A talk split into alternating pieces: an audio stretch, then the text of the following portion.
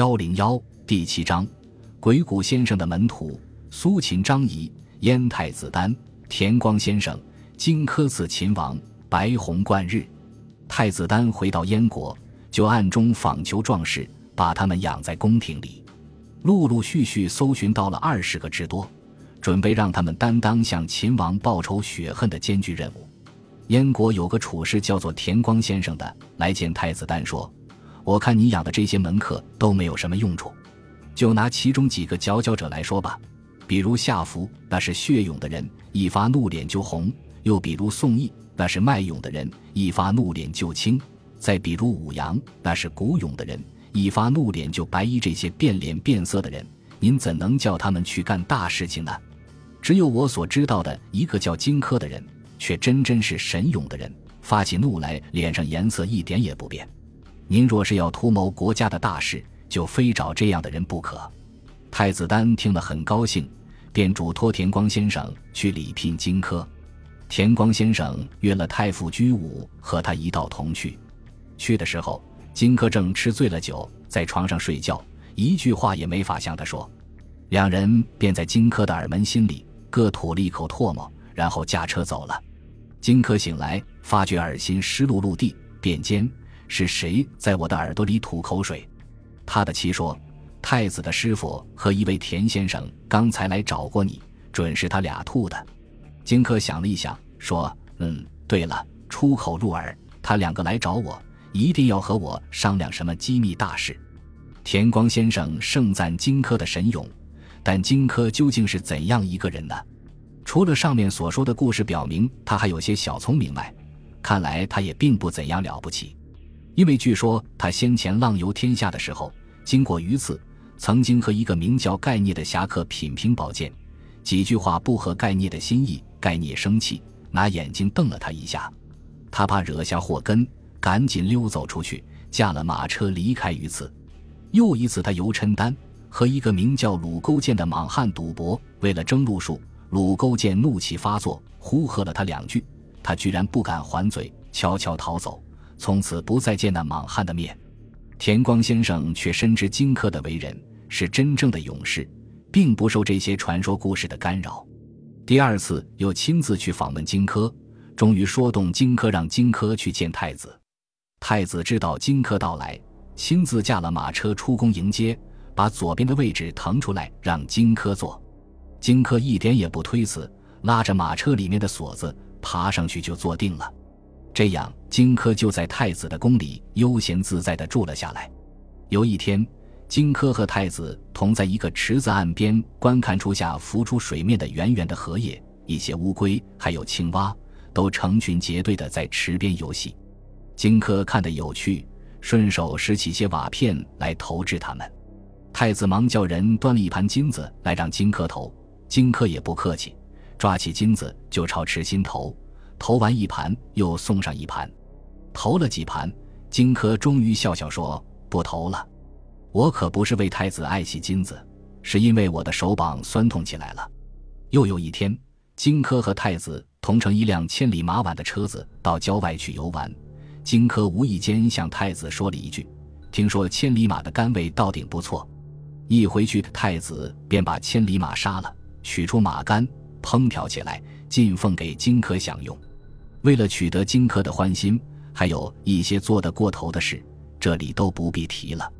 太子常常和荆轲同桌吃饭、同床睡觉，这样差不多过了三年，然后太子才向荆轲提起向秦王报仇的正事。荆轲向太子建议，只要有秦国将军樊於期的首级和燕国督亢的地图，去献给秦王，就可以从中取势刺杀秦王。燕国督亢的地图容易办，叫人画一幅献去就成。只是樊将军正因为得罪了秦王，才来投奔燕国。秦王把他全家都杀害了，太子丹不忍心为了报仇再去伤害他的性命。荆轲于是亲自去劝说樊於期，说要借他的头来报燕国的仇，也报他本人的仇。樊於期是个康爽饥渴的汉子，听了荆轲的话，认为此计可行，就毫不犹豫。马上提起刀来，仰天向着脖子这么一挥，头就坠在他的背后，一对眼睛还圆圆的睁开着。太子丹的一番悲痛自不用说。事情已经到了这个地步，只得割下樊於期的首级，拿匣子装着，又利用匣子装了燕国督亢的地图，派遣荆轲为正，武阳为副。即日束装就到，把这两样宝贵的物事去献给秦王。正当荆轲为燕太子做这番准备，阴谋去刺杀秦王的时候，连天象都发生了奇异的变化，一道白虹平地而起，仿佛要向那太阳贯穿过去。这景象不但许多人看见，连太子丹也看得清清楚楚。只是人们不了解这异常天象的出现究竟是什么原因，太子丹却明白。这必然和刺杀秦王的事有关。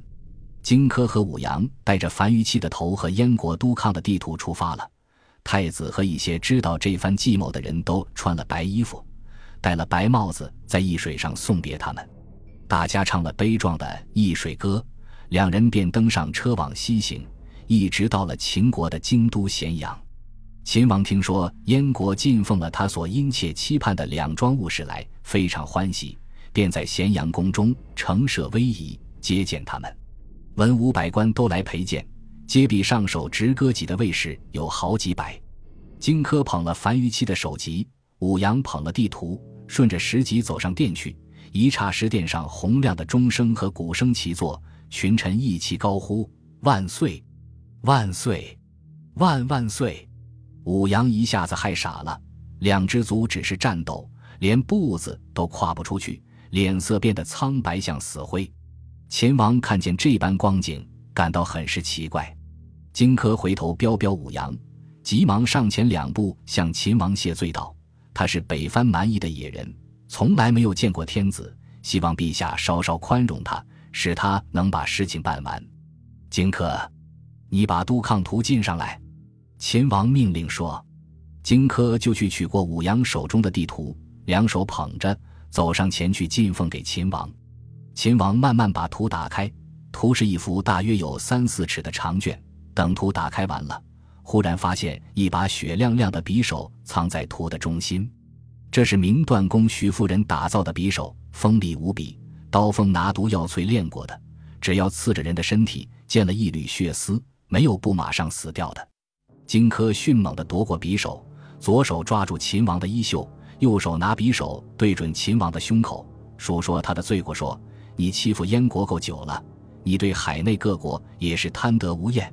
于其将军没有罪过，你杀了他的全家。现在我要为海内报仇。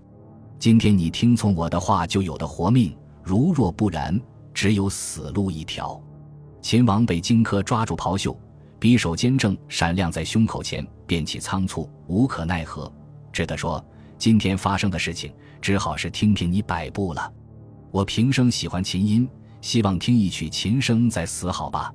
荆轲想挟持秦王订立盟约，也要有短暂思考的时间，就答应了他的请求。秦王便命琴女文心前来奏上一曲。文心抱着秦袅袅婷婷走上殿来，脸色白得像张纸，跪坐在玉案旁边，抚弄着琴弦，弹奏出这样的乐音。锣鼓的单山一撕就断了，五尺的屏风一跳就过去了，辘轳的宝剑背在背上就拔出来了。荆轲不懂琴声，秦王一心就听出了全部的意义，于是把被荆轲抓住的袍袖用劲一拉，果然拉作了两段，奋身一跃，跳过了身后的五尺屏风，再把腰间的宝剑背在背上，从肩头锃的一声拔了出来。荆轲见秦王逃脱了。便把匕首唰的向秦王掷去，匕首稍偏一点，没有掷中秦王，却掷中了铜柱，插在柱上，连火焰都冒了出来。秦王猛扑过来，拿剑斩断了荆轲的两只手。荆轲依着柱子惨笑了笑，两腿分叉地坐在地面上，骂道：“都只为我把事情看得太简单容易，竟被小孩子欺骗了。可惜燕国的仇恨没有得报，我的事情也没有做成功啊。”接陛下的卫士们拥上前来，一阵乱刀乱剑，就把荆轲杀死了。太子丹从荆轲出发去秦国以后，又去观察白虹贯日的景象。仔细观察的结果，见白虹贯日虽是灌了，但却只灌了一半，灌得不彻底。他就叹息的自言自语说：“我的事情不成了。”后来听说荆轲死了，计谋失败，又说这事我早就知道了。过了两年，太子丹便被杀害。再过几年，燕国也被秦国灭亡了。